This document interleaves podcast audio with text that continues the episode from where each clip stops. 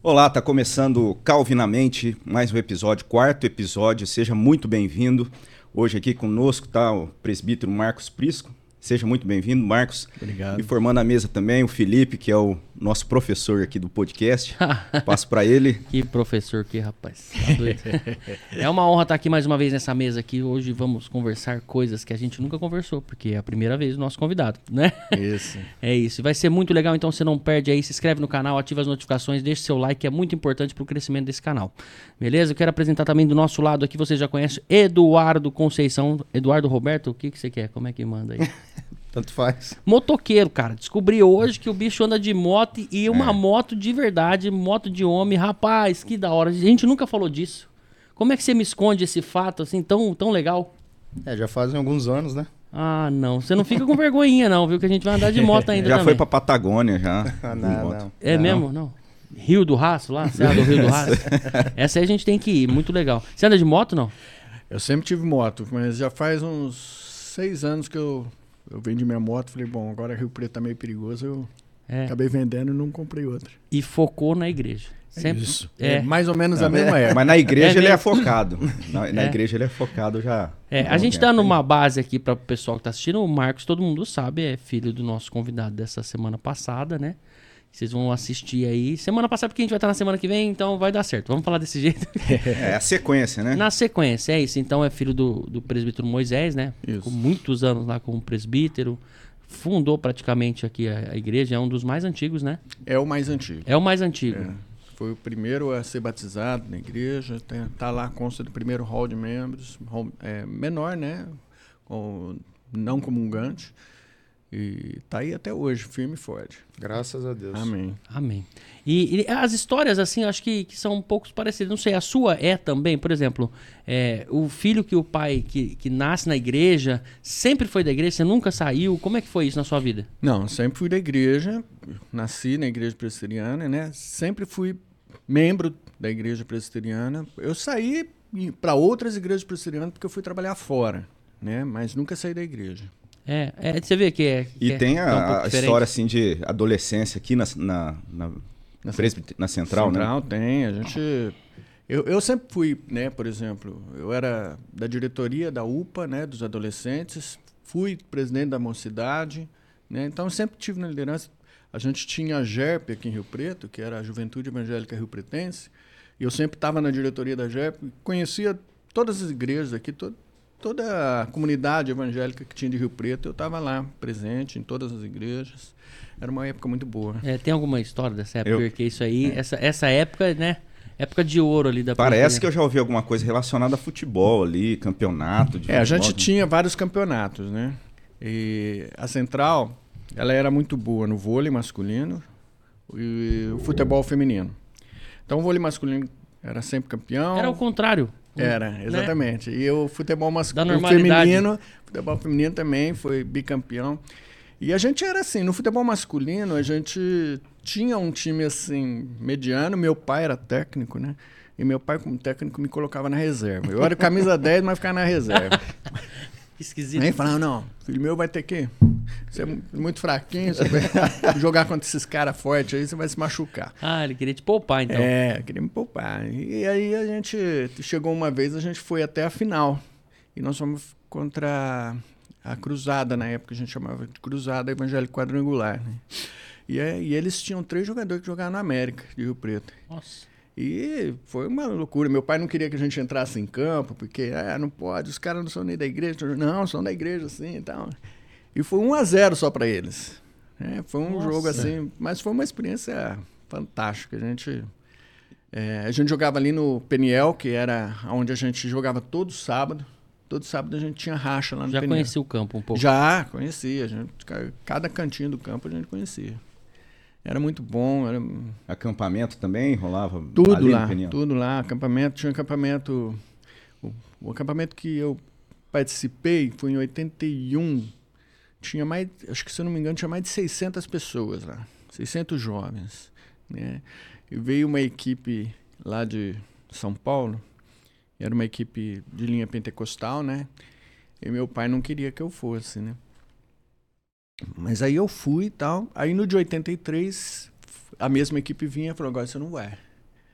Eu falei, ah, não sei o que. Aí, minha irmã podia ir. Eu não podia, né? Porque, não, Lia Pentecostal, você não, você não vai não. Aí me mandou lá para um acampamento de, da Igreja Independente, que era lá na, no Shalom. E depois eu comecei a, a frequentar um pouco lá, Independente, com uns amigos meus. E aí a Independente estava naquela fase. Lá da, na primeira. Na... Era mais na segunda. Segunda Independente, dos meus amigos, né? Ali do Parque Industrial, no caso? Isso, isso. Ah. Na Prudente mesmo, Prudente. lá em cima, né? Então tinha muitos amigos ali. E aí eu. Só que a, aquela época a Igreja Independente estava com aquela questão da teologia da libertação. Uhum. O, o pai, eu falei, pai, você precisa escolher pentecostal, teologia da libertação. O que, que você quer, né? Quando jogou para ele. É. Então, foi assim, uma época de aprendizado, eu pude ver todos os lados, né? Da, da, da fé, da, da, maneira como eles conduziam a fé deles. E, mas foi bom, foi bom, eu tive... É, a gente vai construindo, assim, a nossa, nossa vida ali com, na comunidade, né? E fui conhecendo as facetas. Infelizmente, depois disso, é, acho que em 86, se eu não me engano, a JEP acabou. É, até o presidente da JEP depois veio, o Magno e o Sidney tentaram reconstruir, mas não, não foi para frente, né? Justamente por causa dessas questões aí doutrinárias, questões mais ah, colocando, colocando política no meio, né? Mas a experiência que a gente teve foi uma experiência assim muito boa. Tudo isso vai, vai contribuindo para uma maturidade. Crescimento, exatamente. A gente vai amadurecendo, vai conhecendo como uhum. que é. Porque normalmente a gente é assim. A gente ouve as coisas. E aí a gente vai pelo que a gente ouve. A gente não, se a gente não conviver, a gente não aprende o que, que é mesmo. Né? Então é importante você também conhecer os outros lados para ver. Né? E você vai colocando tudo numa balança. E você saiu de Rio Preto depois, nessa, foi nessa é, época? Foi assim. Primeiro eu fui fazer faculdade. Em 85 eu passei na faculdade lá em Campinas, em PUC. Fui fazer arquitetura. Eu, na verdade, eu nem sabia o que, que eu queria, né? Eu gostava muito de desenhar, gostava muito de matemática. Falei, ah, vou fazer arquitetura. Passei, fui fazer um ano lá. Rapaz, aí acontece um monte de coisa, né? Nesse primeiro ano de arquitetura, eu bati o carro duas vezes em um mês.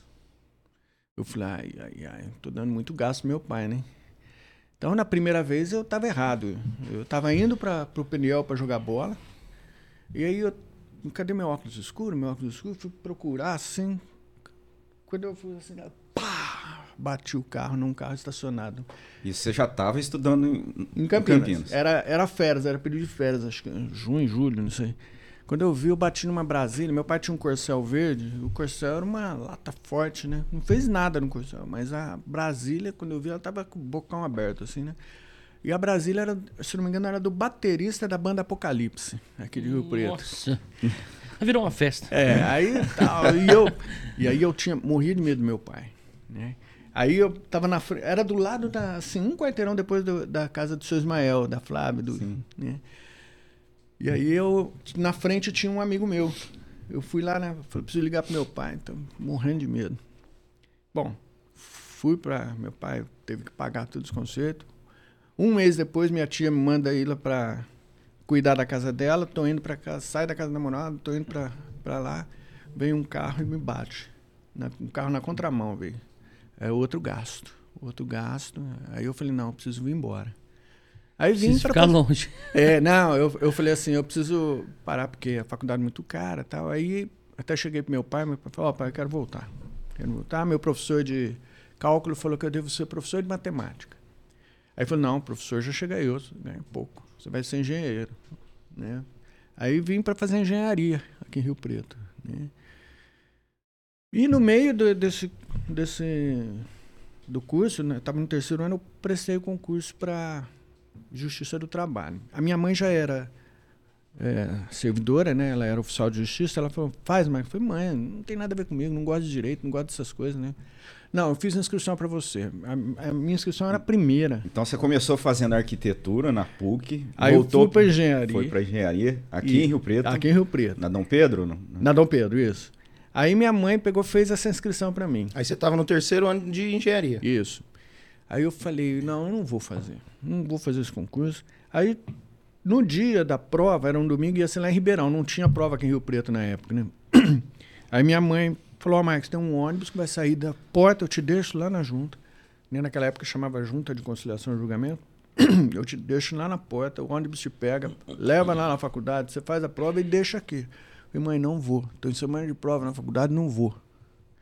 No sábado, tinha um aniversário. aniversário de um jovem da nossa igreja, lá na casa dele. Aí eu fui, fui, aí o, o ele, a gente conversando lá, ele, Mário, o nome dele, né? O, ele é cunhado do pastor Maurílio. Aí o Mário falou, Marcos, amanhã eu vou para Ribeirão prestar a prova. Você não quer ir? Vai eu, a, a Vânia e a Suade. A Suade era uma amiga minha de infância. Ah, vocês vão de carro? Ah, então eu vou. Né? Eles estavam no terceiro ano de Direito e eu no terceiro ano de Engenharia. Rapaz, só eu que passei naquela prova. e era de direito, bro. É, é. era só, só, sobre direito. E tinha matemática, né? De 10 questões, você tem 9 de matemática. Foi o que me ajudou. Mas é, aí eu falei, gente, só pode ter sido Deus, né? Porque eu não estudei, não queria. Né? Aí a, uma amiga nossa falou assim, Marco, tua mãe orou tanto pra você. Né? Então, pode pôr na conta da, das orações da tua mãe aí, né? Nossa. E eu falei assim, ela não chorou, ela deve ter falado pro Mário me chamar. Aí, graças a Deus, estou há 34 anos na Justiça do Trabalho. Depois fiz Direito, fiz curso de Direito, fiz pós-graduação também, Direito do Trabalho, Processo de Trabalho. E estou aí há 34 anos, trabalhando. Manda mais que o juiz lá? Não, não, não. A Justiça do Trabalho é federal, né? É federal. É, o trabalho é federal. Você vê aqui que interessante, né? É. E, e, todo lugar onde tem a Justiça do Trabalho, tudo, né? toda cidade quase tem, né? Cidade grande. É, é tudo federal, cara. Você vê aí e cuida do, do âmbito aqui municipal, né? Sim, sim. É, é muito louco. É. é. mudou muito da, da, época que eu comecei, porque na época que eu comecei não tinha tanto em todas as cidades, né? É. Eu comecei em Sorocaba, depois fui para Ituverava, e lá em Ituverava é, antigamente era pela justiça comum que corriam os processos, né? Ah, era? Era, no começo era. Então daí que você saiu de Rio Preto, nessa, Sim, saí. nessa época. Quantos em... anos? 34. Em Cara, 89 eu comecei em Sorocaba. Quando, quando tudo era mato na Justiça exatamente, do Trabalho. Exatamente. Né? Marcos estava lá para fazer acontecer e crescer essa árvore. Olha, rapaz, eu rodei esse mundo e muita coisa aconteceu e eu espero que eu esteja servindo o público. Ah, não, né, a Justiça como... Trabalho está em pé ainda, está dando certo. Graças a Deus. Então, né? Depois desse período fora, você voltou para São José do Rio Preto. Ai, Agora... Rapaz, olha só. Em, do, em 93, o Guilherme nasceu em dezembro de 92. Né? Em no, e aí, em fevereiro de 93, eu vim para Rio Preto conseguir uma, a transferência para Rio Preto. Demorava muito. Tanto uhum. é que foram três anos até eu conseguir voltar para Rio Preto. Né? E aí, em 99, me deu na cabeça, eu não quero ficar mais em Rio Preto. Quero ir embora. Aí eu falei, eu vou para o tribunal. Recebi uma proposta para trabalhar no tribunal, fui para o tribunal. Aí de 93 a 99 você ficou aqui em Rio Preto? Em Rio Preto. Aí lá na, na nossa igreja, na central? Não, eu estava na época, eu estava na igreja Diniz. Ah, tá. Porque o que, que acontece? A Kelly, né, minha esposa, ela era da Diniz. E eu comecei a, a namorar ela e tal. E quando eu vim para Rio Preto, o reverendo de ciência falou, não, vocês vêm para cá. Né? Entendi. E aí meu sogro era ali e tal, a gente acabou indo para para Diniz. Eu fiquei lá, fui eleito presbítero lá a primeira vez, né? Ah, tá. Foi em 96. Em 96 eu fui eleito. Primeira, primeiro mandato. primeiro mandato foi lá na Diniz. Isso, foi lá na Diniz. Aí em 99 você voltou para São Paulo? Não, fui para Campinas. Campinas. Isso, eu fui para o tribunal em Campinas, mas aí a Kelly não queria ir para Campinas nem a pau. Aí eu falei, ó, nós temos três opções. Ou a gente é, muda para Campinas, ou a gente é, vai para outra cidade. Ou então eu fico em Campinas e a gente coloca. Hum, porque eu morava numa casa e entrou ladrão enquanto eu estava em Campinas. E a gente ficou muito assustado, né? Uhum. Com medo mesmo. Não tinha nenhuma proteção a casa. Aí eu falei, ou a gente vai para um apartamento e eu fico lá e você fica aqui. Aí eu recebi uma proposta para ir para Matão. Em Matão eu, eu fui para lá em 99 mesmo. No ano 99. Acabei indo para lá, que a Kelly falou, vamos conhecer, ela gostou da cidade. Uhum. E aí a gente foi. Aí a gente construiu a, a nossa vida assim. É, a educação das crianças foi muito importante. A cidade de Matão fez uma parte muito importante na nossa vida. As crianças cresceram bem lá. A Gabi nasceu lá? Não, a Gabi nasceu aqui. Quando nós fomos, ela estava com dois anos. Ah, tá. Né? E quando nós voltamos, nós voltamos em 2010. Né? Ela estava com 13. Mas foi uma experiência assim, muito boa. E foi ali, em Matão, que eu comecei a conhecer realmente a doutrina da fé reformada. Né? Eu, não, eu não tinha esse conhecimento, apesar de ser da igreja presbiteriana desde que eu nasci. Então, com, praticamente com 40 anos, né, 43, é, eu estava começando a entender o que, que era a doutrina da fé reformada. Aí eu falo que eu me converti em 2012, né? Que eu fiz lá eu falo que eu fiz a, a graduação com o reverendo Everton lá, em Matão, hum. e a pós-graduação com o reverendo Misael aqui, né? É, você voltou então em 2010 para Rio Preto? 2010 eu voltei para Rio Preto. Foi o ano que o reverendo Misael veio para Rio Preto. É, foi no mesmo ano. Ele veio no começo do ano, eu vim mais, eu vim em agosto. Em agosto de 2010. Ele começou em janeiro. Uhum. Né? E Aí que eu fui me aprofundando mesmo, aí entendendo o que, que era mesmo. Aquela questão né, de você pegar um, um texto e aí interpretar aquele texto. Então eu fui aprendendo essas coisas do tripé da interpretação, da você tem o original, né? Você tem que ver o original daquilo que está escrito, você tem que comparar com outros textos é, da Bíblia e também ver o contexto daquilo que estava acontecendo. Então, uhum. isso eu fui aprendendo com o reverendo Misael. E aí, aí foi, foi uma experiência assim que eu fui me aprofundando.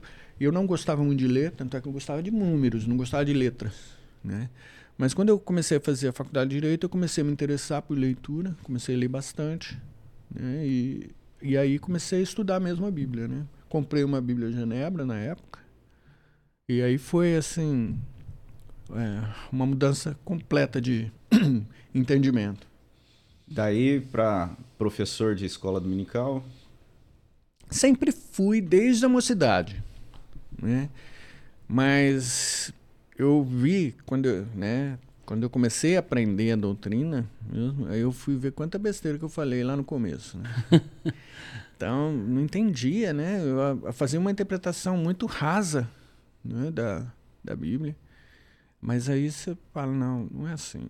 E aí eu fui aprendendo, aprendendo.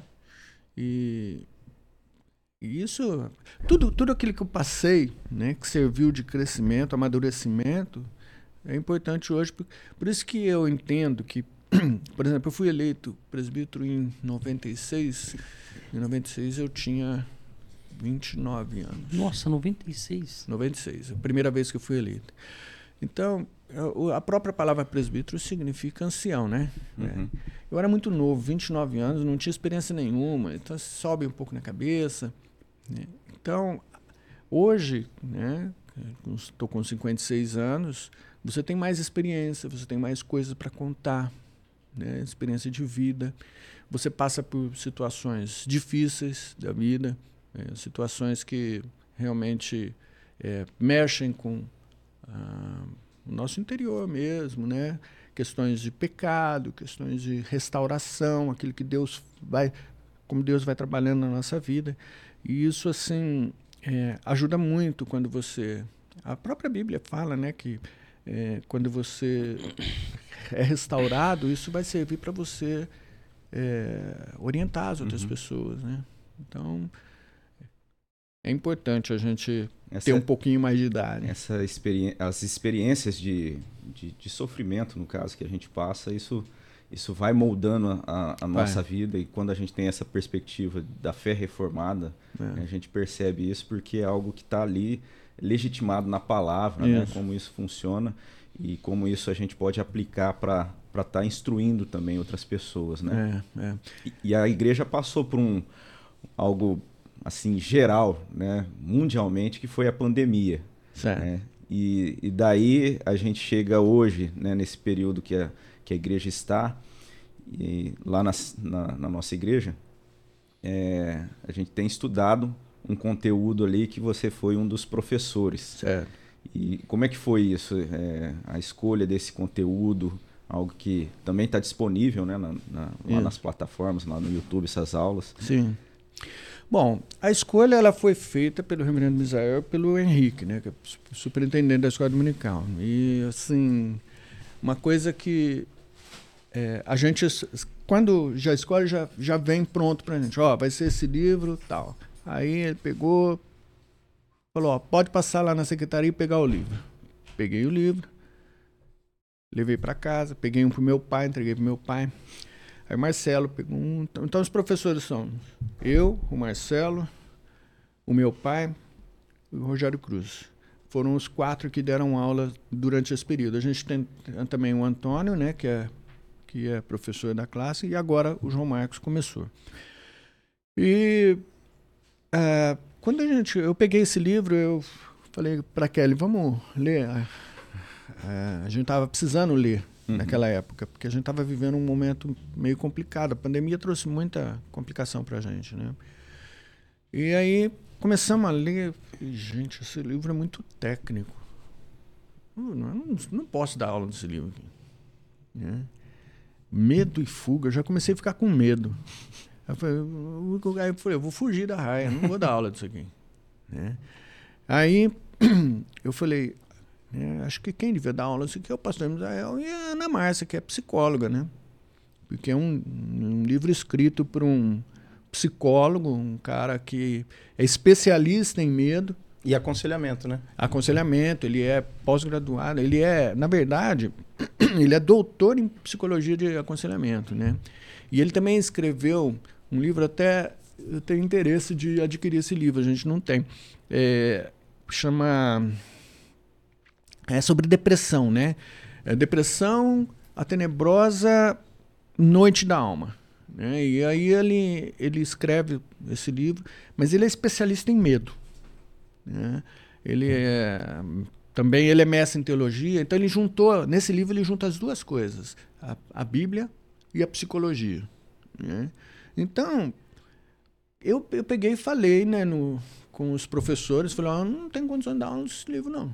Meu pai falou a mesma coisa. Estava na reunião do conselho, pastor, não dá não. Aí eu pus lá no grupo de WhatsApp dos professores. Aí o Rogério Cruz falou: irmãos, deixa comigo, né? Vamos, vamos. Eu acho que é importante a gente tratar desse assunto de sobre ansiedade, é, sofrimento, né? E o Rogério, ele passou por um momento bem difícil com a perda do filho, fazia pouco tempo que o Samuelzinho tinha falecido. E ele encorajou a gente. Né? Então, o medo foi embora e aí deixamos de fugir. A gente resolveu realmente dar as aulas sobre esse tema aqui, né? E, né, um, um livro que trata sobre temor, né, sobre preocupação, ansiedade, sobre é, medo, mas também ele, o, o, autor ele relaciona muito com a palavra de Deus. Uhum. É tão importante a gente entender essa questão da palavra de Deus, porque é o seguinte: muita gente entende que a Bíblia não é a palavra de Deus. E acha que contém a palavra de Deus. Que, e que alguns textos são escritos por homens simplesmente, mas que não é inspirada por Deus. Mas a gente acredita o contrário, né?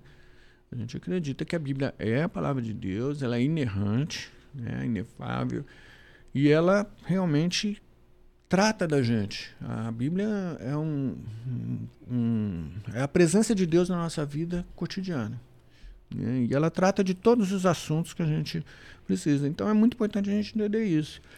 E que ele ele trata no livro dessa questão do descanso em Deus, uhum. né? diante desse problema de ansiedade, de, de preocupações, sofrimento. E a perspectiva foi essa, de trazer para a igreja algo que pudesse ajudar a igreja nesse pós-pandemia. Foi, foi. Além das próprias lutas né, pessoais foi. de cada um. É.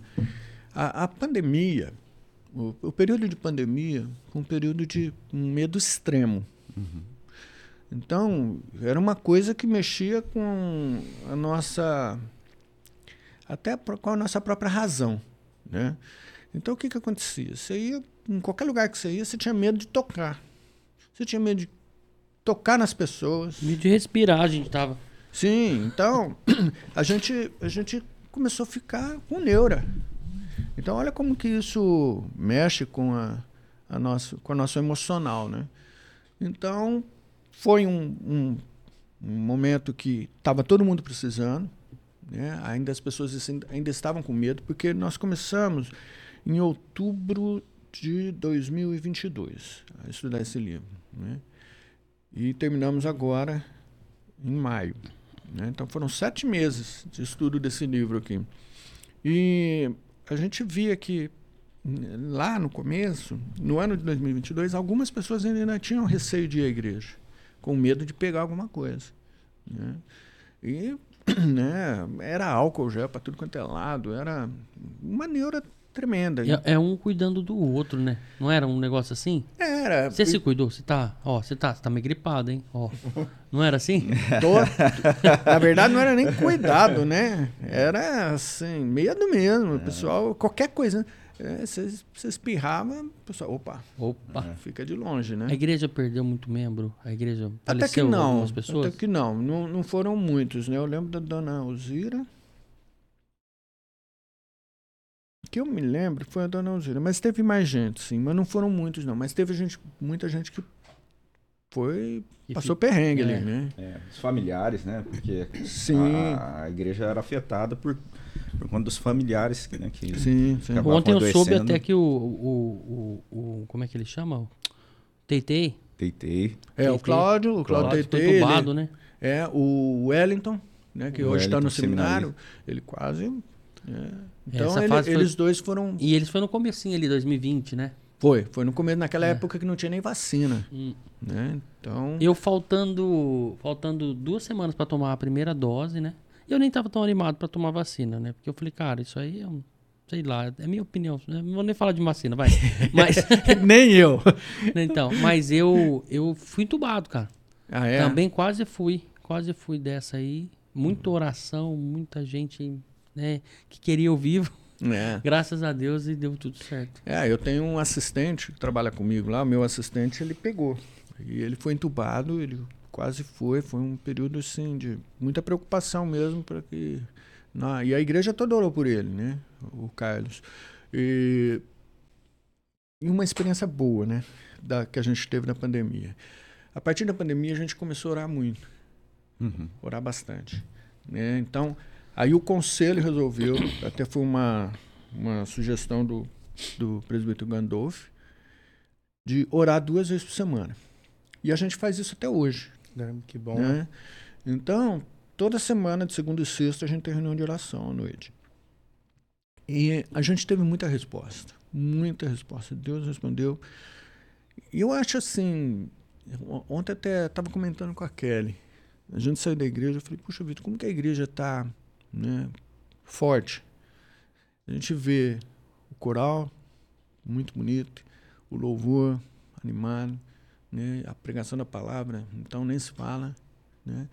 Então, acho que Deus tem abençoado muito a nossa igreja e, e também isso é fruto de oração. Né? Uhum. Então, a gente tem orado muito, por, até pela equipe de transmissão a gente ora. Né? A gente ora por todos os trabalhos que são feitos na igreja. E a gente começou a ter muita resposta de oração, muita, muita. Algumas Deus não respondeu favorável mas a maioria, mais de 90%, Deus respondeu favoravelmente. Né? E isso é, foi eu, geral, né? Eu, é, eu, eu peguei Covid em junho de 2020, bem no comecinho. E aí eu levei para casa, todo mundo pegou, as meninas pegaram, a Samela pegou, né? E a Samela ficou bem ruim, só que o problema da Samela não foi respiratório. Ela ficou uns três meses, mais ou menos, que ela ficou... Não tinha força para nada.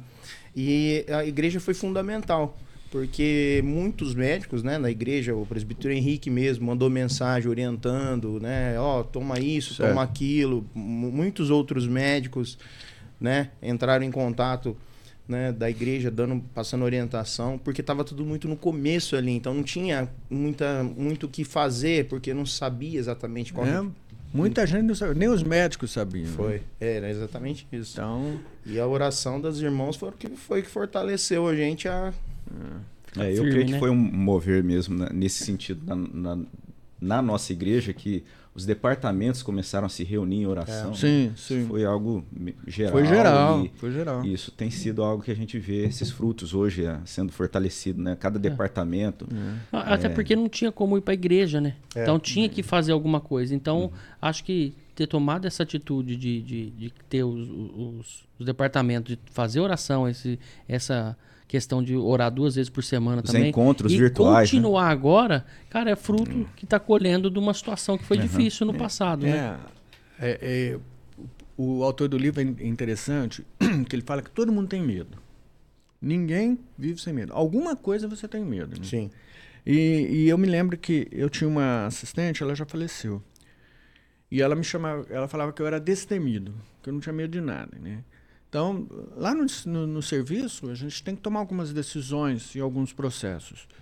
E, e eu, né, como eu tinha que despachar, eu era o diretor, né? Eu tinha que dar alguns despachos, então eu fazia uns despachos bem, assim, mas bem fundamentado. E ela falou, mas você não tem medo, né? Eu, medo do quê? Eu tô fundamentado aqui na, na lei, né? Cumprindo o meu papel. É. Aqui. Então, ela falava que eu era destemido. Mas todo, todos nós temos medo. É, ele até fala que existe uma é como que uma pecinha, né, aqui na região do cérebro, que chama amígdala cerebral, que é ela que é a que produz o medo no nosso, né? E aí esse esse esse medo faz com que a adrenalina aumente, né?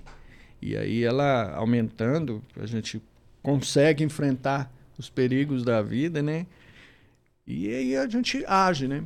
E eu, eu me lembro uma vez, é, na década. Eu era. Já estava aqui, 94, acho que foi isso. Ainda existia o medo da AIDS, né?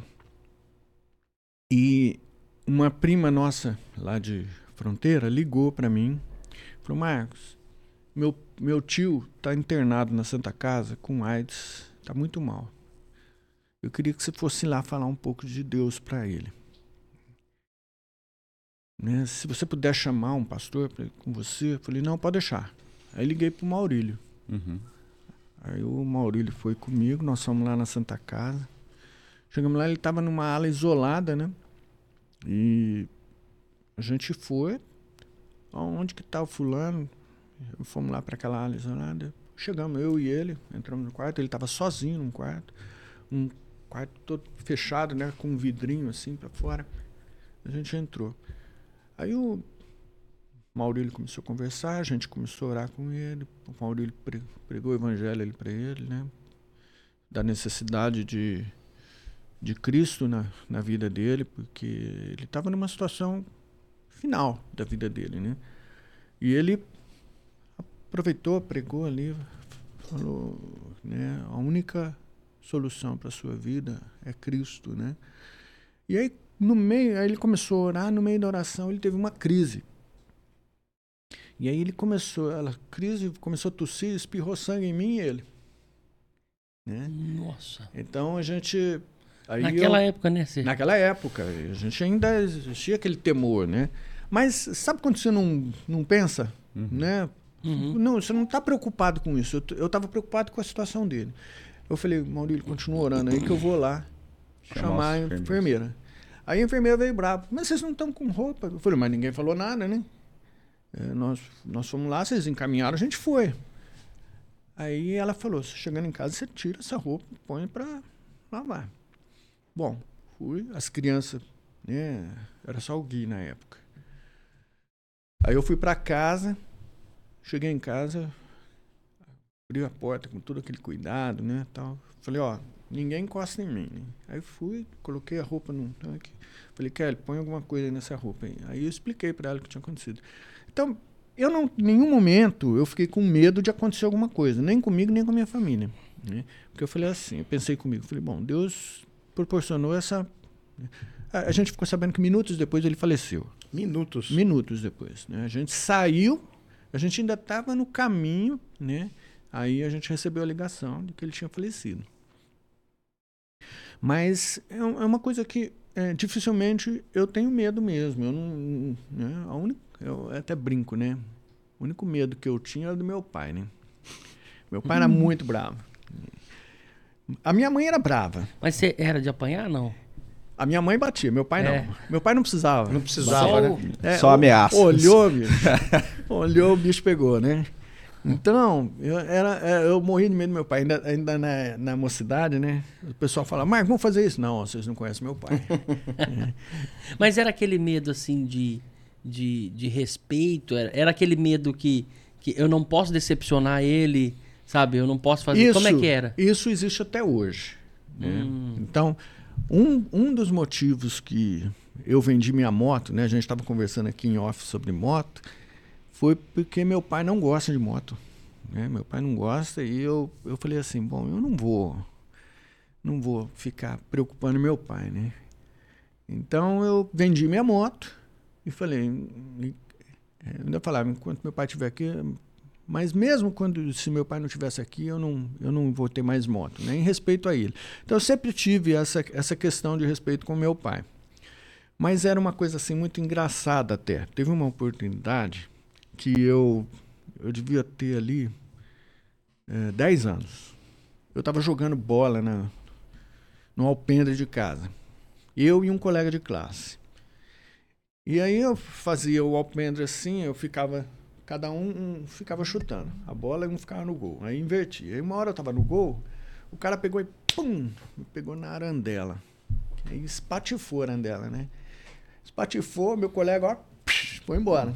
Aí eu fiquei lá. Né? Aí quando eu vi, a, a nossa secretária, a donária, né? Ela só pôs a cara assim para fora da janela falou: ah, deixa ruim. teu pai chegar. Não, isso é pior ainda. Né? É, é, pronto, acabou. É, acabou Você vai dia. ver a hora que seu pai chegar. Aí eu falei: ai meu Deus. Aí comecei a limpar lá tudo e meu pai tava dando aula, né? E eu falei: ai, gente do céu, eu preciso ir pra escola antes do meu pai chegar, né? Bom, aí. É, ah, foi muito engraçado porque eu peguei a Bíblia e pus debaixo do braço. e comecei a andar pela casa assim, Senhor, não deixa meu pai ficar bravo, não deixa meu pai ficar bravo, né? Então, aí e a minha irmã e a dona era só dando risada, né? Aí chegou uma hora lá, a gente almoçou tudo, aí fui acalmando, né? Fui acalmando. Aí quando eu tô saindo para a escola, meu pai chegou. A hora que a gente tá saindo assim, ele chega. Eu eu falei, oba, dá pra pedir a mesada, né? Era dia de mesada. Eu falei, pai, dá mesada, Cláudio. Ó, oh, pai, o que, que o Marco fez? Aí foi aquela bronca, né? Que mesada, o que, moleque? Vou Vai usar, pagar vou usar a mesada pra, pro Marandela é, nova. Pegar, exatamente. Fiquei uns três meses sem receber mesada pra pagar aquela Arandela lá, né? Então, é, eu acho que, assim, medo a gente tem, lógico. Né? Mas o, o, ainda minha irmã brincava, você tem medo, mas não tem respeito, né? Não, mas eu sempre tive esse respeito, né, com relação a ele. Você falou algo interessante da, da questão da época. Né? Eu lembro assim, de, na infância, questão da AIDS também tinha muita falta de informação. É. E, e realmente, né, era aquele medo que todo mundo. Eu lembro de ter um, um caso de um vizinho de casa também ser ali diagnosticado com, com AIDS, né, o soro positivo. E aí a molecada toda ficava falando, falando, nossa, vai fulano, e se passava perto, né? A molecada ficava toda com medo, assim, será? E depois ficava imaginando. E aquele medo, então, parece que fica e cria forma, né? Na, cria, na, na, cria. na mente da gente. É. Eu, eu, assim, eu não sei. É, mas tem um aspecto positivo, né, desse medo, né? É, tem. A gente, o, o medo ele é importante para gente. E, gente. e, é importante a gente aprender a ouvir o que, que o medo está querendo dizer para gente. Né? E o autor ele fala muito isso no, no, no, livro, né? Que o medo existe, o medo é real, a gente tem que entender e a gente tem que dar atenção para ele, a gente tem que ouvir o que, que o medo está querendo dizer para a gente. Né? E a gente tem que investigar por que, que a gente tem esse medo e a gente tem que tratar desse medo. E, e como deve ser a nossa relação com, com esse medo, então? É... Ah, é, a, a, a, relação é assim, é, a gente... O, o medo ele tem várias manifestações, né? E aí ele, é, eu acho legal, em dois capítulos do livro, é, no capítulo, dois capítulos do livro, mas em duas aulas que a gente deu, que até acho que fui eu que dei as duas aulas, a aula 2 e a aula 18, ele fala sobre um, o mesmo texto da palavra de Deus que está lá em Tiago. Né? Deixa eu só ver se acho aqui. O que, que fala esse texto aqui? É, Tiago 4. Ele fala, ele cita esse texto usando em duas oportunidades, né? Os versículos Tiago uh, capítulo 4, os versículos 14 e 15. Aqui ele fala assim, ó. O Tiago fala: Vós não sabeis o que sucederá amanhã que a vossa vida sois apenas como neblina que aparece por instante e logo se dissipa. Em vez disso, devias dizer: Se o Senhor quiser, não só viveremos, como também faremos isso ou aquilo. Então, é, eu lembro desse versículo muito minha avó. Minha uhum. avó falava muito isso para mim. Eu falava, ah, vó, amanhã eu vou fazer isso. Não, eu, vó, eu juro, jura nada. Você não sabe o que vai acontecer amanhã. Né? Se Deus quiser, você vai fazer. Isso ficou gravado, né? É, é, é, tão legal quando você consegue captar algumas coisas que os nossos pais, os nossos avós, né, falam pra gente. E isso, ela falou, eu era criança. E eu nunca esqueci disso, né? E esse texto, ele fala... E, e nesse texto tem, né, até nos dois capítulos, né, nas duas aulas, 2 e 18, ele trata de um lado o medo e do outro lado a presunção. Né? No capítulo 18 ele fala da presunção. E aí, é, no medo, né, você tem aquele lado que você precisa prestar atenção daquilo que. que né? e, e, o medo, o que, que, que o medo fala? Né? O medo ele fala assim: você está em perigo. Né? E o autor fala isso no livro: você está em perigo. Né?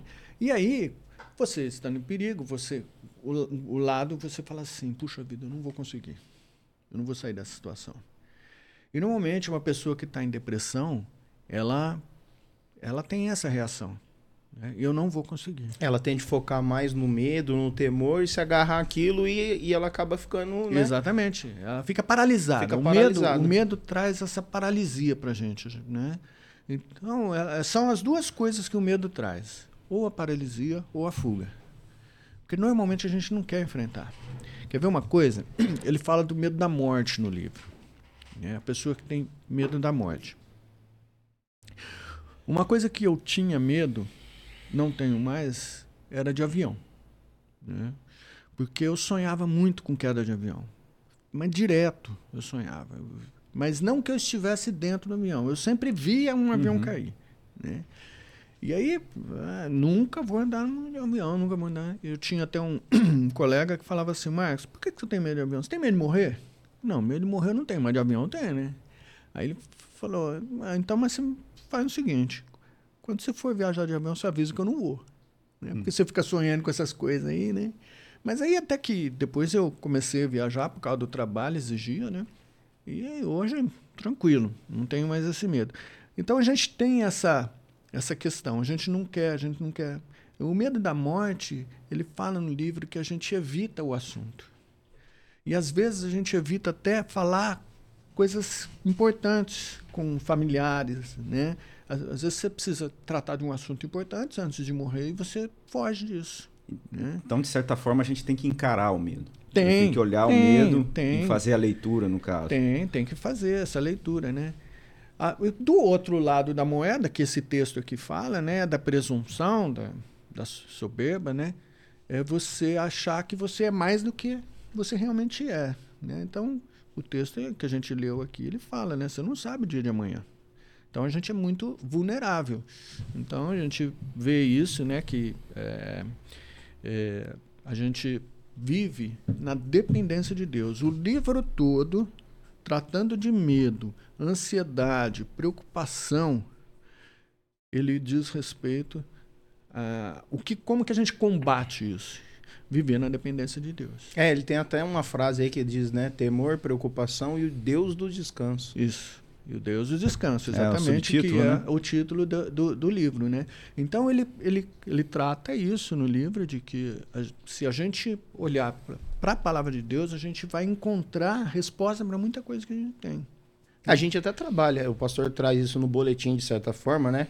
Que é o versículo de Hebreus 6, 3, né? Que fala, isso faremos se Deus permitir. Exato. A questão exatamente. do controle, né? Da dependência de é. Deus. É na agenda da igreja, né? Tem é. a agenda da igreja. Agenda isso da igreja, é. Se Deus isso, permitir. Até mesmo quando ele vai, né? No, no próximo domingo, se Deus permitir, nós vamos falar sobre isso. É. Tá, né? O capítulo tal. E ele, ele até fala, essa questão da dependência, ele cita um outro texto sobre... É, quem quiser vir a, é, vir a mim tem que ser como uma criança. Né? Uhum. Tem aquele texto no Evangelho. Então, por que ser como uma criança? A gente acha que quando ele fala isso, a gente fala assim, ser é, inocência, né? da questão da falta de malícia, que a criança. Não, o que, o que Cristo está falando é da dependência. Né? Até numa das aulas eu falei que nosso filho, nos nossos filhos, eles sentem muita segurança nos pais. Né? Então, quando eles têm medo, o que, que eles fazem? Eles vão para o lado dos pais. Uhum. Né? Então, por exemplo, está lá dormindo, teve um sonho, aconteceu alguma coisa, ele vai lá para nossa cama. Ele vai dormir no nosso meio. E é isso que Deus quer da gente. Né? E ele usa um princípio aqui, é o princípio do maná. Ele fala no livro. Né? O que, que é o princípio do maná? O maná, quando o povo estava lá no, deserto, né? Quando saiu do Egito, tá lá caminhando no deserto e tinha que comer. E eles não tinham mais nenhum alimento, né? Então Deus ia providenciar esse alimento diário que era o maná. E falou que não era para guardar para o dia seguinte, né? Aquelas pessoas que guardavam, o que que acontecia? Estava tudo podre. Né? Então o que que Deus quer de nós? É viver na dependência dele. Né? Então a dependência é, é assim algo que realmente a gente precisa aprender a viver. A gente tem, a gente acha, né, até nesses textos que eu, nesse texto que a gente leu, da, que fala sobre a presunção, a gente acha que a gente tem controle sobre as coisas. Não tem controle nenhum. Não tem controle sobre a nossa vida, né? E ah, assim, quando você pensa assim, ah, eu tendo a dispensa cheia, amanhã vai ter meu alimento. Não é isso que Deus quer, né? no sentido de dependência. A gente depende totalmente. E isso é verificável, né? Porque você vê que muitas pessoas elas têm uma certa, vamos pensar, segurança financeira, uma segurança, é, lá, um plano de saúde que cobre, hum. e ela vai, um momento ou outro, se deparar com a insegurança, com o medo, né? Mostra Sim. a nossa vulnerabilidade, né? E, ainda mais num país como o nosso, que não tem, você não tem assim segurança em nada, não existe nenhum tipo de estabilidade num país como o nosso, né? Então a gente vive totalmente na independência. Por exemplo, eu sou servidor público, né? Estou há 34 anos e uma coisa que a, a sociedade cobra é a questão da da estabilidade, né? Você não pode ser mandado embora. Uhum. Né? Mas que, que estabilidade é essa? É uma, alguma hora, né? A gente estava comentando, né? Sobre a justiça do trabalho, né? Tanta gente querendo acabar com a justiça do trabalho, então a gente não tem estabilidade. Então a gente vive na dependência de Deus. E lá dentro mesmo do nosso serviço, a gente tem funções, né? E você pega essas funções e é de acordo com é, vamos dizer assim, merecimento. Você, então hoje eu sou um diretor. Né? Então foram muitos anos até chegar a ser diretor. Então foram mais de 20 anos. Né? Então faz 13 anos que eu sou diretor. E pode chegar um outro juiz e falar, não, não quero mais você. E aí? Né? Então, estabilidade, a gente não tem nenhuma questão econômica. Então, você tem lá uma conta gorda, né?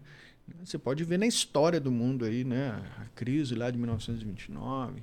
Então, a própria pandemia, né? A, a pandemia, a pandemia mostrou isso. Mostrou isso, né? A economia também, tudo pode acontecer. Tudo, tudo. E a pandemia mexeu com a economia. É. É aquele negócio de ficar todo mundo em casa, uhum. lá acabou com muita gente.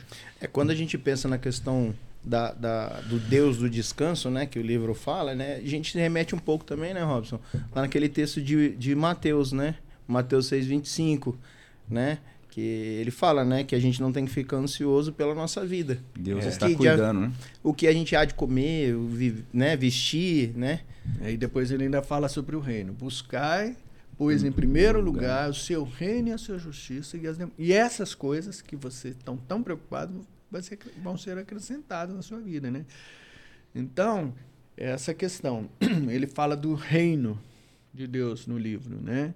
Que a gente tem que buscar esse reino.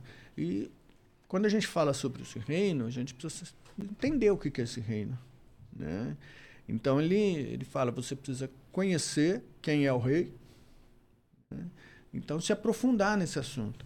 Então, por isso que é importante a palavra de Deus. É porque pode parecer que talvez uh, o nosso discurso, né, como povo de Deus, como igreja, que talvez a gente não fosse vulnerável às questões do mundo, né? As questões de, de é, economia. Não, de, e não estivesse sujeito a esse tipo de sentimento, muitas vezes, né? Sim. Porque às vezes a gente a gente né? é acometido. Nós, né, como, os homens, como homens, somos falhos e muitas vezes a gente esquece. É, totalmente.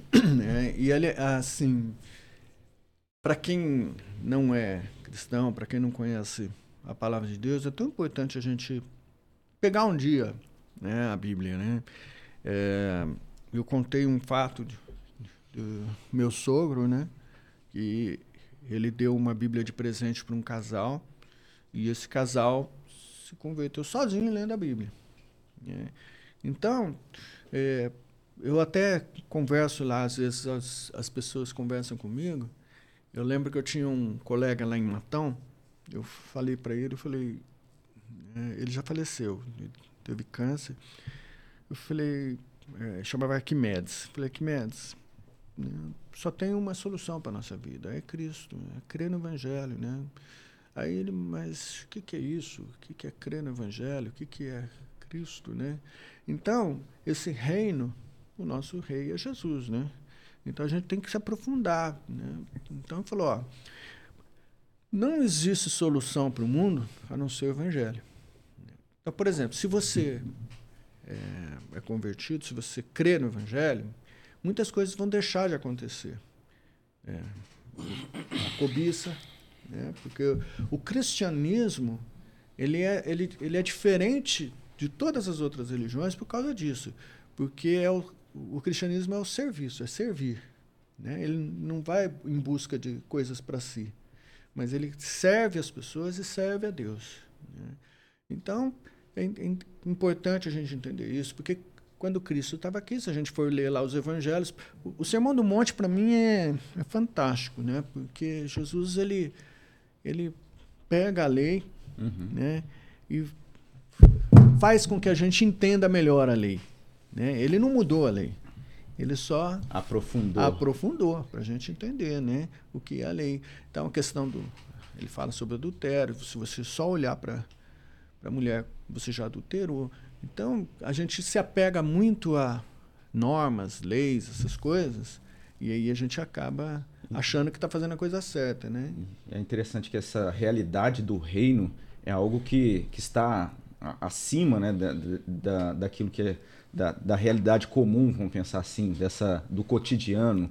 Então isso impacta profundamente a, a, a nossa vida, né?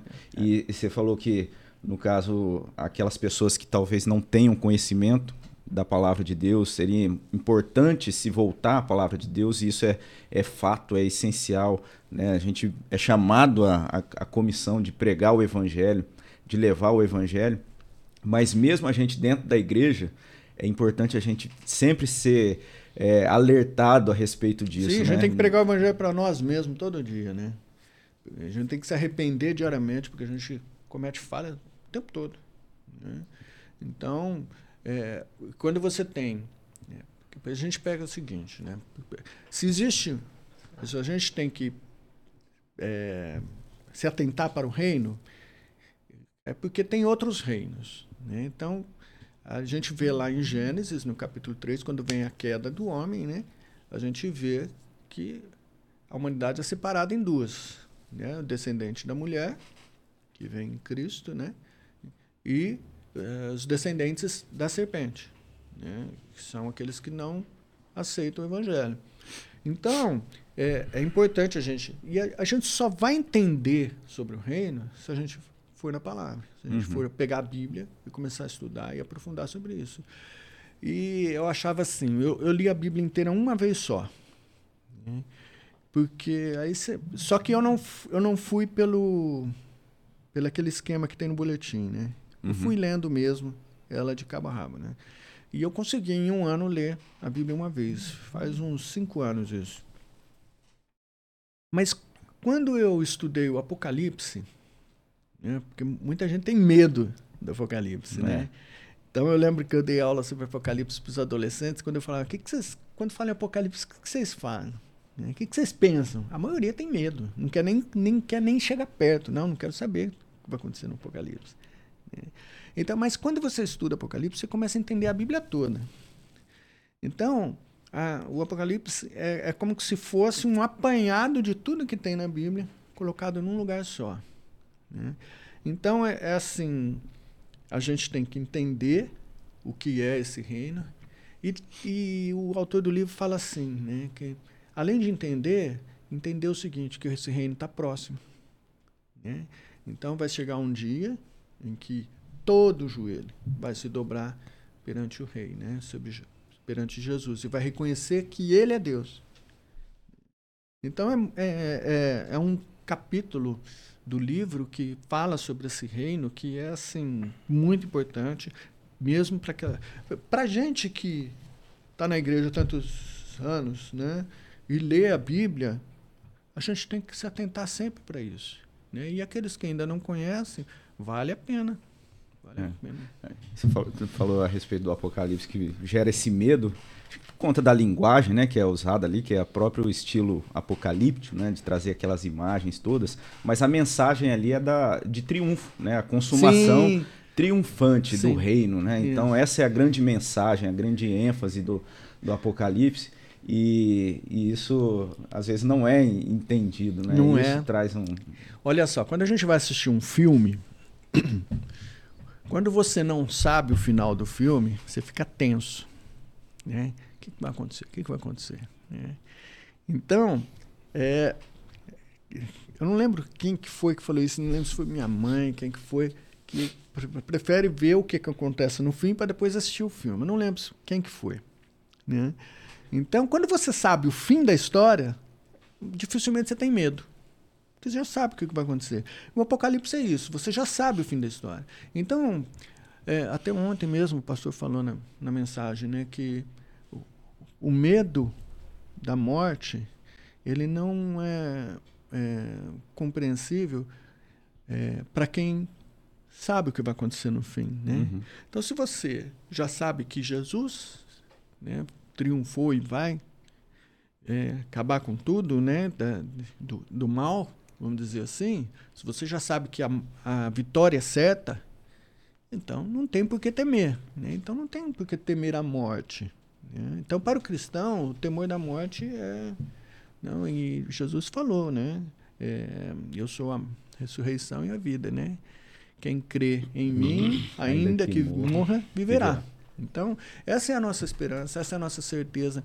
E uma coisa que ele fala que eu acho interessante ele faz uma comparação quando, com relação à morte, né?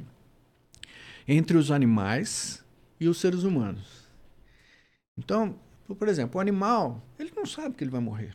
Ele não tem essa consciência. Ele não espera a morte, não tem um ritual, embora algumas pessoas hoje fazem alguns rituais aí quando um cachorrinho, né, um pet dele morre, né? Mas ele mesmo não espera isso. O ser humano, ele ele tem medo, o que ele puder fazer para viver mais, ele vai fazer para viver mais. Né? E ele, assim. É, ele, procura nem tocar nesse assunto. Né? Então, ele vê a, a, essa dif diferença entre a, a expectativa da criação, que não tem expectativa nenhuma de, da morte, e o ser humano, que foi criado à imagem e semelhança de Deus, morre de medo. Não quer falar sobre o assunto. Né? Então, é, e a gente é tão assim que né, no, quando ele fala daquele texto de Tiago na, na, aula, na última aula, ele fala sobre é, como que fala? Pessimismo. Né? Quando a gente tem medo, e o medo fala, né? ele diz no livro que o medo fala, você está em perigo, você pensa sempre no pior. Sempre no pior. Eu vou contar uma coisa aqui que aconteceu muito engraçada. Minha irmã vai ficar até brava. É, há pouco tempo, em abril agora, minha mãe e meu pai foram é, passaram por cirurgias. Né? Meu pai na coluna, minha mãe no intestino. Então, eu fiquei com o meu pai e a minha irmã ficou com a minha mãe no hospital. Minha mãe ficou oito dias lá no hospital e a Cláudia ficou lá. E eu fiquei lá na casa do meu pai cuidando dele. Né? Teve um dia, a gente estava lá um sábado à noite, é, tudo lá de boa, né? E eu e meu pai somos surdos, né? Nós dois usamos aparelho. E aí eu peguei falei, ah, vou pôr o celular para carregar lá no quarto. Deixei o celular carregando lá no quarto. Meu pai pegou, meu pai sempre põe o celular para carregar ali na sala do lado dele. E pôs lá no quarto, no outro quarto, para carregar. E eu tirei o aparelho e ele também. Hum. E a gente assistiu no jogo, né? Tava assistindo o jogo do Campeonato Brasileiro lá, São Paulo e Botafogo. E, de boa. Aí, de repente, toca a campainha, não sei como. Eu não ouvi, meu pai ouviu. Ué, quem que será uma hora dessa? O que, que foi, pai? Ah, tá tocando a campainha. Fui lá. Oi, quem é? Aí era a vizinha da frente. A vizinha da frente, eu fui lá, peguei, né? O que, que tá acontecendo? Ah, é, tua mãe tá tentando falar e não consegue falar com vocês, né? Aí eu falei, ah, é que o celular tá carregando lá no outro. Né? E, e meu pai tá sem o telefone fixo, né? Eles tiraram. Aí eu peguei o telefone. Oi, mãe, que foi? Ah, não, que a gente tá tentando falar com vocês, não consegue e tal, né? Falei, não, tá tudo bem, nós estamos aqui e tal. E aí, eu fui lá pegar meu celular, tinha um monte de ligação da Kelly para mim. E no, no celular do meu pai tinha um monte de ligação da minha irmã pro meu pai. Né? Agora você imagina, o que, que, passou pela cabeça delas enquanto a gente não atendeu o celular? O medo. Aí, e, e, e, já pensa no pior, né? Então, o que, que é o pessimismo, né? Então, todo mundo hoje tem celular. E todo mundo fica grudado no celular. Se você liga para uma pessoa e essa pessoa não atende, hum. você já pensa o pior. Já, alguma coisa aconteceu, né? Então, eu não vou nem contar, mas as coisas que passaram pela cabeça da minha mãe, da minha irmã, da minha mulher, é muito engraçado contar. Hoje a gente dá risada, mas assim, no dia foi tenso para elas. E, e, o interessante, Marcos, é que assim, nós como cristãos, né, acreditando num Deus que provê, que sustenta, que criou, que, que cuida de todas as coisas, nós também temos medos. Sim. E, e, e, o que que leva a isso na tua concepção? O porquê que você acha que... Porque uma coisa é a pessoa que não crê num Deus que criou e que governa, que sustenta todas as coisas. Mas nós, como cristãos, ainda assim temos alguns medos. Você acha que é o quê? Falta de confiança? Falta não, de fé? Falta de conhecimento? Eu não vejo que seja falta de confiança. Eu acho que da, no, da própria natureza humana isso, né? Então, a gente vê, o autor fala, né? Inclusive o Marcelo, numa das aulas, ele cita aquele, é, aquela parte que Adão, quando come do fruto, eles fogem da presença de Deus. E aí, é, Deus perguntou, é, onde vocês estão? Ah, eu, a gente viu que estava nu, tive medo e me escondi. Então, é da natureza do, da queda o medo, né? Então, isso é, é natureza humana e a gente, né, a gente a, acaba tendo isso. Mas né, e outra coisa, a gente quer ter o controle de tudo. Né? A gente acha que a gente tem o controle de tudo. Por exemplo, nossos filhos. Que tipo de controle nós temos sobre os nossos filhos? Nenhum. Se nós não colocarmos nossos filhos nas mãos de Deus, né, se for depender da gente para segurar para que nada para garantir, né? É, para garantir. não, não, não, nós não temos condição, nós não temos esse poder. Né? Então, é, eu é, vejo que é da natureza humana o, o, medo, né? Então não é, não vejo que é falta de confiança, de fé, mas da própria natureza, né? E a diferença é que o cristão quando ele pega a Bíblia ele descansa. Talvez a, a consequência da queda seja o desequilíbrio do medo, né? Sim. A, aquele, porque existe o aspecto positivo do medo, que o primeiro é aquele de nós temermos desagradar a Deus, que é, é, esse Criador, mas como consequência da queda a gente acabou perdendo a, aquilo que o medo deveria fazer de, é, de positivo na nossa vida, né? É. Trouxe esse desequilíbrio, assim como é. todas as nossas, uh, as nossas é, os nossos sentimentos. Uh, é, por isso que é importante a gente entender que a Bíblia é a palavra de Deus. Porque tem muita gente, né, como eu já falei, que não entende que não. A Bíblia é que traz segurança para a gente. Uhum. É, é, é, é onde a gente tem onde se apoiar. Eu achei fantástica essa frase, Deus do descanso. É.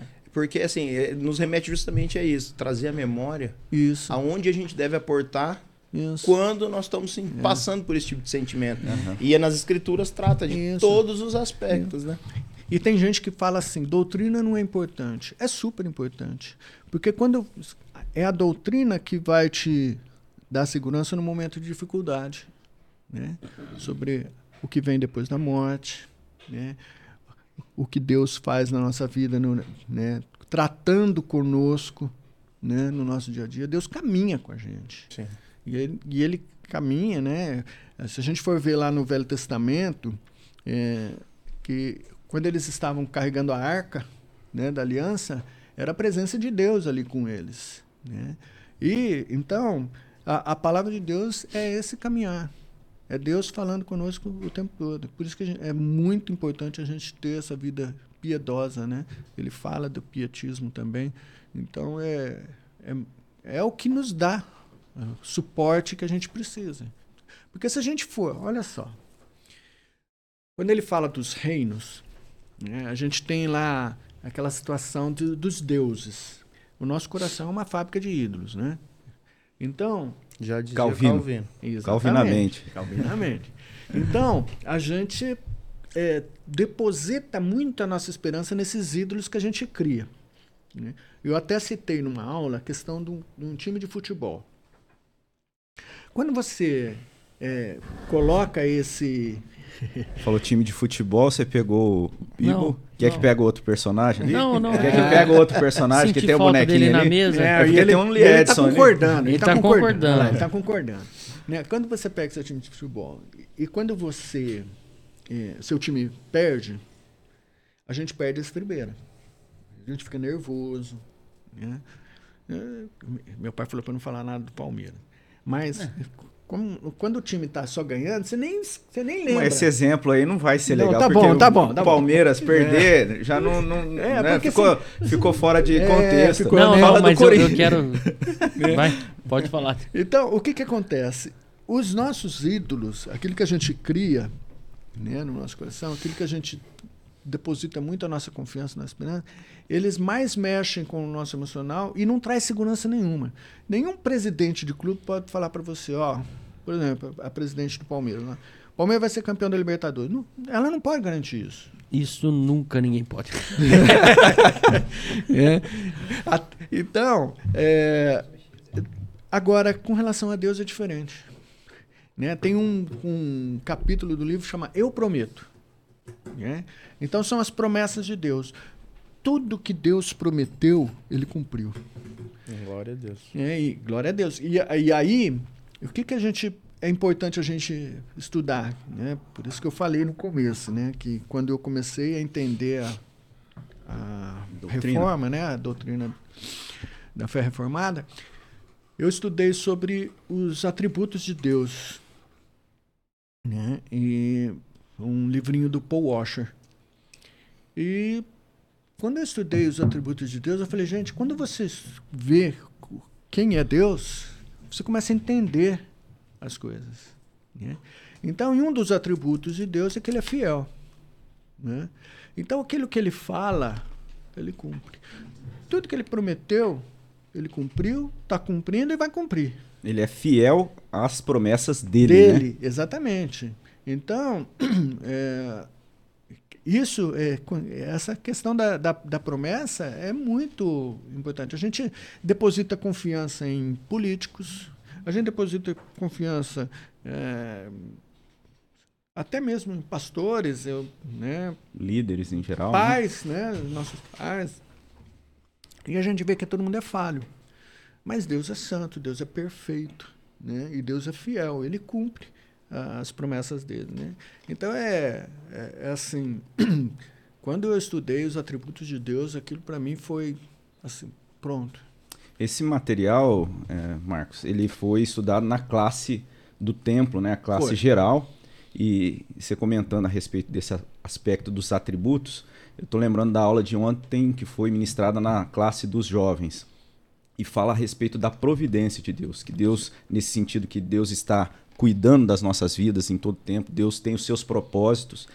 E, e uma das é, dos comentários ali foi a respeito da, do problema que muitas vezes a gente Deus é fiel às promessas dele e às vezes a gente acaba fiel. fazendo algumas promessas ou acrescentando, entendendo que talvez é, nós é quem é, determinamos alguma coisa, é um equívoco, né? Muitas vezes que, que, que remete, talvez, às nossas mentes, ou infelizmente a gente vê isso acontecer por parte de alguns líderes, né? Que acabam acrescentando e prometendo e determinando, e a gente vê que tudo isso é uma, um grande equívoco, né? uma é falha Falasse, muito grande. Né? Né? É, porque, é, e, e, as pessoas muitas vezes acreditam nisso. Uhum. Né? Então, naquilo que aquele líder está falando, ah, mas ele falou que. Acredita na presidente do clube, né? Que ele talvez fale. é, no, no, o, o, Atlético Mineiro lá, né? É we can, né? Então, eu acredito. E nós podemos, né? Então, uhum. Mas eles. É, é, a nossa, é a nossa fragilidade. A gente acredita naquilo que as pessoas falam e muitas vezes a gente deixa de acreditar naquilo que Deus está falando. Então é mais fácil quando você está. Você lê lá que Deus é providente, né? a providência de Deus na nossa vida. E aí você tem uma necessidade urgente. Eu tenho que pagar um boleto, eu não tenho dinheiro. Né? Então a gente, o que, que a gente vai fazer? A gente vai tentar por nós mesmos conseguir resolver essa situação. E você busca de toda forma tentar resolver essa situação. Você só não faz o que precisa fazer, pedir para Deus a te ajudar. Né? Então, Ajudar o quê? Controlar suas finanças. Né? Ajudar a, a confiar mais nele. Né? Então, ah, eu vou jogar na loteria, quem sabe eu consigo, né? Então a gente, Abraão fez, tentou, né? Deus, que, que né? nesse capítulo de, Eu Prometo, ele fala sobre Abraão. E ele, ele cita isso, que é, Deus prometeu para Abraão que daria um filho uhum. e que ele seria descendência e que Abraão seria o pai de muitas nações. E esse filho não vem, esse filho não vem, Abraão ficando velho e tal. Aí dá um jeitinho, né? Sara fala, ah, pega a cara aí. E aí pega, nasce Ismael. Eles acham que Ismael é o, é da descendência. Não. Deus aparece de novo para Abraão e fala, Abraão, você não entendeu. Né? Não é Ismael. Poxa. Daqui um ano vai nascer Isaac, Isaac vai ser o filho da promessa. E aí vem. Então, Deus ele promete, depois ele renova essa promessa, ele fala de novo, ele fica, sabe, lembrando, reforçando, reforçando essas promessas. E ele é tão assim, a, a, a, a Bíblia é cheia de alianças, né, de Deus para com seus filhos, e a aliança que ele faz lá em, em Gênesis com Abraão é muito interessante, né? Porque é aquela, aquela situação do animal, né? Que está no meio. Naquela época, né, no contexto geral né, do, do, povo que vivia naquela época. Quando você fazia um, um trato com uma pessoa, um, uma aliança, um contrato, né, você pegava um animal, cortava, você passava no meio de, desse animal e o outro também passava. E se você não cumprisse, você ia ter o mesmo destino daquele animal. E aí, na, lá em Gênesis, acho que é capítulo 15, se eu não me engano, Deus faz isso durante a noite, vai e volta. E... Ele mesmo uhum. faz. Por quê? Porque nós não temos condição de cumprir. Mas Deus cumpre, Deus é fiel. Né? E a gente não pode esquecer disso. A providência vem, né? E muitas vezes a gente esquece e começa a tentar resolver da nossa, nossa se, forma. Se, se você puder, tivesse condição, Marcos, de fazer um, um resumo para alguém que estivesse ouvindo e tivesse com algum tipo de medo, qual o caminho que você faria com base assim no que o autor e a, e a Bíblia de, te deu? O que, que você falaria para a pessoa, por exemplo? Bom, é, em primeiro lugar, eu falaria para essa pessoa o seguinte, que há condições de reverter essa situação. Né? De que forma? O Evangelho. Né? É, Deus promete esse descanso para todos nós. Né? E Ele promete esse descanso para você também. Então, creia que Cristo é a solução dos seus problemas. Ele é esse rei né, que cumpre suas promessas, é um rei que reina sobre tudo, sobre todos, e ele traz esse descanso. Pode confiar, ele já fez tudo por nossa vida. Né? E a vitória dele já é certa. E quando você tem medo, ore, peça a Deus, né, em nome de Jesus, que ele possa trazer esse conforto, essa confiança para você. A Bíblia fala que a paz que Deus nos dá, ela excede todo entendimento. A gente é incompreensível para a gente, uhum. mas Ele traz essa paz para a gente. A gente, eu vou, eu vou confessar para vocês, quando eu vim para cá, eu falei, gente, estou com medo. Eu nunca participei de um podcast, né? Mas sabe quando você senta ali, ó, sentei ali na poltrona ali, parece que descansei, né? Então eu orei, falei, ó, Senhor, me ajuda, né? Quero ser instrumento do Senhor para abençoar e que, glorificar teu nome por isso, né? Então, é, não, Deus traz essa paz, né? Então que essa pessoa possa realmente é, entender que a única solução para ela? Por mais que é, Deus é, nos dê é, algumas soluções, como dizer, por exemplo, tratamento terapêutico, Sim. tudo isso é também graça de Deus sobre as nossas vidas, mas a solução final para a nossa vida é Cristo. Uhum. Né? Ele é essa solução final. Né? Não há outra solução. E quando a gente deposita a nossa confiança, e a gente é como essa criança que Jesus falou, né? que vive na dependência de Jesus, de Deus, a paz vem. Amém. E ele mesmo resgata né, a nossa a nossa situação, né, pela graça dele, né? Sim, sim. Essa confiança depositada nele. Sim. E é interessante porque pelo que eu vi, é um assunto profundo demais, né, a gente Muito. falar. E eu não, eu não tenho disso. especialidade nada nisso, e, né? E aí a gente vê que uma uma forma errada de, de, de passar pelo medo, passar pelo medo é a estagnação, ficar ali naquele medo. É. A outra forma errada seria agir com a força do próprio braço sem se submeter a esse Deus soberano, né? É. E sem confiar, sem descansar é. nesse Deus é. do descanso. É como se fosse dois extremos, né? E a gente tem que estar ali no meio, né? Depositar nossa confiança em Deus, porque Deus age, uhum. age mesmo. É muita, é, é, é profundo. Você, você tocou num, num, aspecto quando você mencionou a respeito até da, da própria forma de da gente lidar com a morte, você comentou, né, a cerimônia que, que é feita, que os humanos fazem isso, né? Os animais não têm.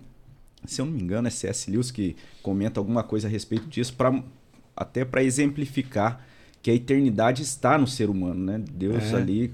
Isso, é. Eclesiastes fala isso. Isso. É. E, então, Deus colocou no coração do homem a, a eternidade. eternidade. E por isso que então reflete na forma como o homem lidar com a morte. Ele sabe que as coisas não ter, por mais que ele negue isso, ele sabe que, que as coisas não terminam aqui. Então ele precisa se colocar, ele, ele tem que parar, né? Nós precisamos parar de lutar contra essa essa grandeza de Deus que é o criador de todas as coisas, soberano e, e, e parar de lutar é, no sentido de tomar para nós a autonomia, né? A gente é. precisa ter essa disposição de confiar. E muitas vezes é no medo que isso, isso vai acontecer, né? É. Esse medo que traz para a gente a nossa vulnerabilidade.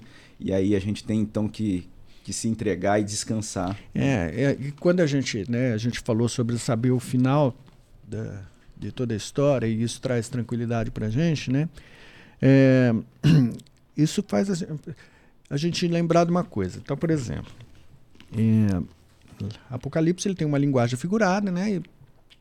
Para que aqueles que não conhecem entendam, há uma diferença entre Gênesis e Apocalipse. Gênesis é, é, é literal, né? E o Apocalipse é figurado. Uhum. Então, Gênesis a gente vê que Moisés escreveu lá é, esse livro para explicar, porque o povo de Israel estava longe de todas as tradições, de todos os escritos, durante muitos anos. Foram 400 anos né, de escravidão e tal.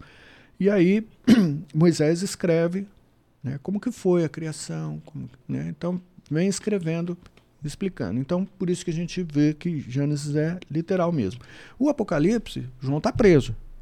E para que ele possa mandar essas cartas para fora, ele tem que escrever numa linguagem figurada, porque senão vai passar pelos guardas lá. Não, isso aqui não vai passar. Né? Só que o Espírito Santo né, atuou para que as pessoas que lessem entendessem o que, que ele estava falando ali. Né? Então, a gente sabe o final, como vai ser disso. E a Bíblia nos mostra assim que o cristão ele tem que viver pronto né, para o que vem pela frente. Né? Então, o último capítulo do livro, ele fala sobre o ontem, hoje e amanhã. E o amanhã, né, a Deus pertence. Ele conta a história de Steve, né, que era um cara que tinha toque.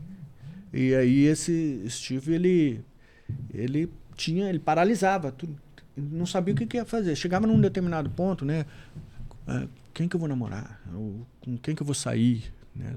Que faculdade que eu vou fazer, ele não, não sabia. Só que ele teve conselhos de irmãos da, da, da igreja, de amigos dele e familiares, que foram pessoas preciosas que Deus colocou na vida dele para que aconselhassem. A partir daquele momento ele mudou. Ele falou: bom, o futuro a Deus pertence.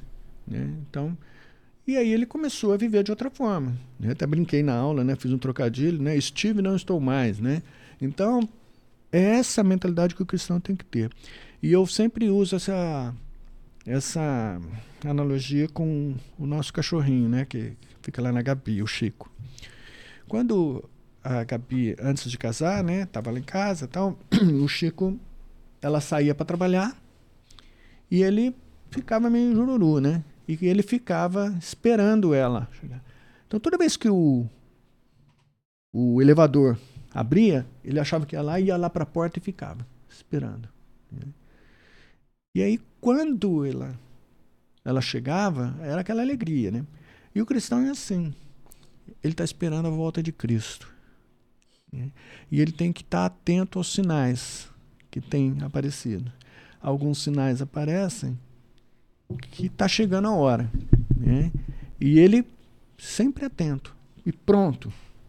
Opa, um sinal.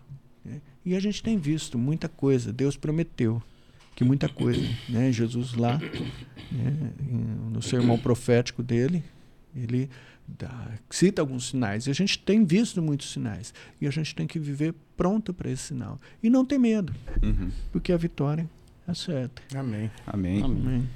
Esse, nesse sentido, acho que a gente já pode caminhar né, para esse encerramento. Não sei se você queria é, ter mais assim mais alguma algo, coisa, né? Não, eu assim quero dizer que esse livro foi muito bom para mim, para minha mulher. A gente viveu tempos de dificuldades em questão de, é, de medo mesmo, de tensão durante algum período. Deus é, foi uma bênção para a gente esse livro e quem puder né, adquirir, quem puder é, comprar esse livro é da editora Cultura Cristã vale a pena. A gente teve um feedback muito bom dos alunos que isso tratou de algumas pessoas, né, que senti, que sentem medo, né? Uhum. E eu espero que Deus abençoe a vida de todos. O programa de vocês é muito legal. Eu assim, é uma honra estar aqui. Eu agradeço muito o convite de vocês e que Deus possa trazer bons frutos aqui, né? Amém. Amém. Ó, isso para nós é muito importante, né? A aprovação de um presbítero, a gente nem aprofundou na parte dos presbíteros, como é, né? Quanto tempo, como é a eleição. Isso é um, uma curiosidade minha. Acredito que todo mundo da igreja aí sabe um pouco, mas tem algumas pessoas que têm muita dúvida. É. Então pode ser que seja um próximo programa. Vamos fazer talvez um podcast só de presbíteros. Eles vão comandar e tocar isso aqui. o que, que você acha? Acho que é uma boa ideia. Uma boa ideia, né? Porque o pessoal sentir um pouquinho como é, é que é esse ambiente. Ali. O Calvinamente ele é da, da igreja. Então é, você é um membro da igreja, você é um presbítero, você é dono do, do, do Calvinamente. Então você vai tocar isso aqui. Acho que os primeiros que participar aqui vai beber água limpa e vai falar um pouco melhor. Legal. O presbítero então. Marcos falou do, do livro, mas eu queria indicar também as aulas, né? Porque elas estão no canal sim, do YouTube sim. da nossa igreja. Uhum. Inclusive você que está acompanhando, talvez não se inscreveu ainda no canal, é convidado a, a se inscrever também, ali ativar as notificações para se inteirar de tudo isso que está acontecendo na nossa igreja. A gente tem muito conteúdo, conteúdos assim profundos como o tratado aqui nesse livro. É, também o próprio site da nossa igreja ali disponibiliza é, cursos on, on, online e gratuitos, né? Isso é muito importante, acho que é interessante ressaltar. Hum. Então fica o convite para você, se quiser ouvir mais a respeito desse tema, as aulas estão disponíveis lá no, no canal do YouTube da nossa igreja. É isso aí. Muito legal. Marcos, quer deixar uma mensagem para o pessoal que assiste? Esse vídeo vai ficar por 279 anos no YouTube. né? É muito tempo, então vai ficar sua mensagem lá. Ah, legal. É, eu quero dizer que acompanhe esse canal aqui. As, é, as outras, nós assistimos um pouco das outras, né, do Eduardo, uhum. do Robinho, né? E agora vai saiu do meu pai também. Isso é enriquecedor, enriquecedor para a gente. É, isso tem servido de bênção. E até comentando com o pastor, né, Misael, né? Que o pastor tem ficado muito contente porque é, é uma forma de glorificar Deus, né? Esses trabalhos que têm sido feitos, né? Até a semana passada eu fui numa palestra que o presbítero Antônio deu na Ciesp. Foi, olha, foi uma coisa assim muito boa. E ele recebeu uma homenagem muito legal. É, ele foi citado ali como um homem de Deus, um homem temente a Deus, né? E isso alegra o nosso coração e isso engrandece o nome de Deus mesmo. Uhum. Né? Isso no ambiente fora da igreja. Fora né? da igreja, de, é, é, é industriários daqui de Rio Preto. Né? Então, só, então eram pessoas que não eram da igreja. E isso é, alegra muito o nosso coração. E a gente espera né, que as pessoas é, que assistam né, vejam que o, o, nosso intuito mesmo é isso, é glorificar Deus. Né? E que é através, né, Jesus mesmo falou que através das nossas obras o nome de Deus seja glorificado. Amém. Amém. Ó, é, foi muito legal e eu quero te pedir uma coisa nova aqui, Robson, pra você me dar abertura. É, você viu, não, não tem, não é, é tranquilo conversar, né? Aqui o podcast não tem esse medo. E eu já conversando com alguns irmãos na igreja lá, não, rapaz, eu tenho medo de cama, não tenho medo de falar e tal. Mas pode falar com as suas palavras. Não é tranquilo, não é, não é tranquilo, não é de boa? Sabe por que é tranquilo? Por quê? Porque eu nem percebi que tinha câmera. É, você tá vendo? Mas é isso é que, a gente está conversando. É. Então, indo nessa linha aí, pode indicar aí um nome por, pra gente já. Pra gente já ter uma agenda, né? A agenda já está sendo feita, é, já. A tá... Mas a gente vai colocar mais para frente, né? Inclusive, quero agradecer o pessoal que está aqui no estúdio acompanhando. O, o chefe dos diáconos, o Diácono Mor aqui, né? O Fábio. Muito obrigado pela sua presença. Ficou com vergonha de aparecer, a gente ia colocar ele aqui no meio. Mas tá vendo como é tranquilo? Não, mas ele vem, viu? Ele, ele vem, né? Ah, ele vai ter que vir. Ele vai ter que sentar aqui, não tem jeito. Mas então, mas indica mais um nome para nós. Olha, eu vou indicar dois nomes para Ótimo, vocês. olha aí, maravilha. Porque tem muita história para contar da época de mocidade. É o João Marcos e o Manassés. Ó. Oh. Uma, uma mesa com os dois? Você já não, pensou não, no negócio? Não, yes. Olha, vale a pena, mas vale. se, você, se você chamar um depois o outro, é. é melhor porque você vai conhecer muita história. É, Olha, uma nascente é tem cada gosto. história do Arco da Véia. Né? Um de cada Mas, vez. É, e como que, que Deus e como que Deus trabalhou na vida do Manassés? Porque o uhum. Manassés era da pá virada, né? É. é. ele era terrível. Mas hoje, né? Como que Deus trabalhou na vida dele? É um... Glória a Deus. Muito Legal, bom. Então aí, anotar, a gente já tem já mais tá dois anotado. nomes aí, já anota aí, Robin. É, é, e quer acabar? Hoje você começou, hoje você termina. Hoje você começou e termina. Vamos ver isso aí, vai, vai ficar bom. Então é isso, pessoal. Esse é Calvinamente. Você é convidado a estar uh, se inscrevendo, como eu já disse, acompanhando os episódios. Eu gostaria de deixar o meu agradecimento a você que está acompanhando, que você possa aí nos ajudar com a divulgação desse conteúdo, conteúdo que procura trazer uma, um ensinamento doutrinário profundo e, ao mesmo tempo também de forma é, uma forma assim bem é, tranquila, informal, num bate-papo. Esse é o nosso desejo e nós temos aqui por nesse sentido, né, de ter esse esse aspecto assim de buscar ser usado por Deus, um instrumento de Deus esse podcast. A gente queria fazer uma oração, é, agradecendo a vida do presbítero Marcos, agradecendo também por essa oportunidade e pedindo para que Deus abençoe você que está acompanhando. Então, gostaria de convidar é, o presbítero Marcos a nos, nos dirigir uma oração. Obrigado, Pai, por esse dia. Obrigado, Senhor, porque o Senhor sustenta as nossas vidas. O Senhor, ó Deus, renova a cada manhã as tuas misericórdias. O Senhor tem derramado graça sobre cada um de nós. E mesmo em momentos de dificuldade, ó Pai, momentos em que vivemos com medo, com preocupações, ansiedade, nós encontramos, ó Deus, na tua palavra o descanso necessário para as nossas Obrigado, vidas. Amém, e suplicamos, ó Deus, que essa verdade que a gente encontra na tua, na tua palavra, ela alcance, ó Deus, a vida daqueles que estão nos ouvindo, assistindo, que a tua bênção esteja sobre cada um de nós aqui, os nossos familiares, ó Pai, e continue, ó Deus, nos usando como instrumentos do Senhor para a propagação do teu evangelho e para a honra e glória do teu nome. Amém. Nós oramos em nome de Jesus. Amém. Senhor. Amém. Amém. É isso mesmo, nós. Isso mesmo pode? É isso mesmo, não. Não. nem isso mesmo, nem, nem muito bom, e nem é isso. Nem é isso. Pode ser Mas, assim, ó. Eu vou ah, fazer, depois você copia. Beleza. Maravilhoso esse episódio. Queremos mais, queremos o 2 aqui com o Marcos Prisco, mas semana que vem você não pode perder. Vai estar aqui com a gente Rogério Sócio, mais um presbítero da IPB e vai fazer acontecer, porque esse cara eu conheço, fui na casa dele, o bicho vai pegar. Legal. Faz agora. Muito bom, hein? Rapaz, eu não dou conta não. Dá preciso conta. treinar mais, preciso treinar, treinar maravilhoso. Isso. Já Esse come... é o Calvinamente maravilhoso ter a participação do Marcos Prisco na próxima, o próximo episódio, então tá garantido, é, vai ser muito fera com o Rogério Sócio. E aí fica a dica para você ali acessar também o site da nossa igreja, www. Nossa, embananei com é www. Assim é ipbriopreto.org.br. Né? Também o e-mail Calvinamente, você pode estar tá aí mandando a sua mensagem e a gente vai estar tá respondendo talvez algum assunto, algo que você queira indicar. Calvinamente, uh, arroba, arroba ipbriopreto.org.br. É isso aí. É isso aí. Maravilhoso. Você falou muito bom. A gente fica por aqui. Até semana que vem. Valeu.